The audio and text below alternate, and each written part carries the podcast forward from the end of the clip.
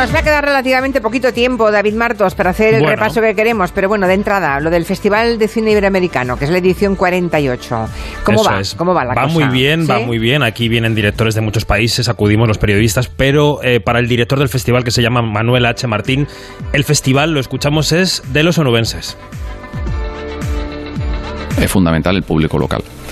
Y esto te lo voy a contar con, un- con una experiencia, un ejemplo. Eh, una directora de una de las películas de sección oficial me comentaba el otro día que lo que más le gustaba del festival era que no era solo para la gente del cine, que no era eh, como un, un círculo cerrado, sino que incluso la parte festiva, que también la tenemos del festival, era, estaba abierta a la ciudadanía. Es un festival de puertas abiertas para que el público viva el festival. Y si además de esos espectadores que no son cinéfilos, hay alguno que se convence para meterse en nuestra sala, que son muchos afortunadamente, oye, estupendo. Pues muy bien. Y dos películas que salen de Huelva que se estrenan esta semana y que yo creo que hay que comentar. En la Estela de Argentina 1985, que tanto nos ha gustado aquí en este Sí. programa, Mm. la peli de clausura de Huelva se llama 1976 y habla sobre la lucha contra la dictadura, pero esta vez de Pinochet en Chile. ¿Qué le parece? Le quedó igualito al libro. Está bien repasar la historia a través de las películas, ¿no? Para las jóvenes generaciones. Habla de Pinochet, dices, y eh, creo que debuta una directora, ¿no?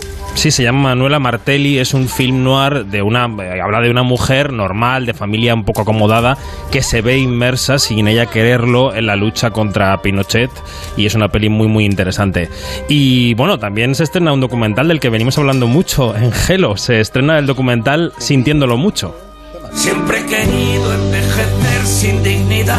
El documental que ha hecho Fernando León de la Noa y Leiva eh, sobre Joaquín Sabina, Sobre ¿no? Joaquín Sabina. 20 años lleva siguiéndolo, 20 o 10 años, no sé, muchísimos, ¿no? Pues creo que está entre una cosa y otra, creo que son como 14. Vale. Y, y bueno, yo creo que es un poquito largo, eh, pero a los amantes de Sabina les va a encantar. Podrían estar dos horas escuchándole como podrían estar siete. Ya, ya, ya, ya. O sea, es para los cafeteros de Sabina, ¿eh? Efectivamente, Vale, vale. es para muy amantes de Sabina y van a pasar con él dos horas pues tan ricamente.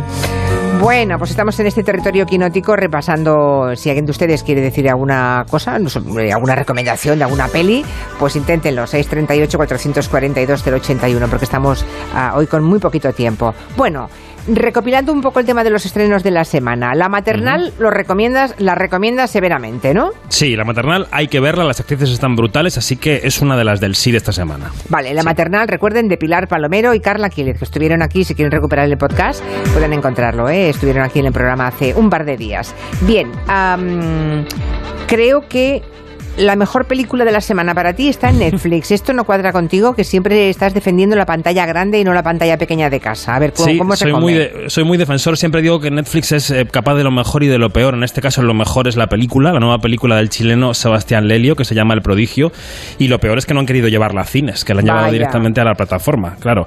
Os cuento cómo es esto. Es una película eh, rodada en inglés, ambientada en la Irlanda del siglo XIX, se estrenó en San Sebastián, y cuenta la historia de una enfermera a la que envían a Irlanda a un pueblo con una misión muy especial. Nadie me ha dicho aún qué enfermedad tiene la niña. Ninguna. El objetivo de la vigilancia es determinar exactamente cómo ha podido sobrevivir Anna O'Donnell sin comida. ¿Cuánto hace exactamente desde la última vez que comió? Cuatro meses. Es imposible. Ahí está la cosa. prodigio. Bueno, Ahí está la cosa. La actriz es Florence Pugh, que es la protagonista de No te preocupes, querida, que está súper de moda este año y que ojalá aspiras a algún premio porque esta película, eh, digamos, la deja en un lugar fantástico. Bueno, la voy a ver, ¿eh? La voy a ver, está claro. El prodigio, vale. Y luego hay una ah, hay otra peli que dices que te ha desconcertado, que- de la que no Sí. sabes qué pensar. A ver, ¿cuál, la cuál peli será? desconcertante es española, de aventuras, navideña, se llama Reyes contra Santa, la firma Paco Caballero, que es especialista en comedia, ¿no? Es un director que nos hace reír siempre. Típica película que te cae entre las manos como periodista y dices, uff, Reyes contra Santa. Mm. O sea, Reyes, Magos- Reyes Magos contra Santa Claus, claro. Claro, son Vale. Carla Lejalde, David Verdaguer y Matías Yannick. ¿Los así. Reyes? Sí. Ay, ay. Somos los seres de la Navidad. Todos ellos traen regalos por Navidad. Todos.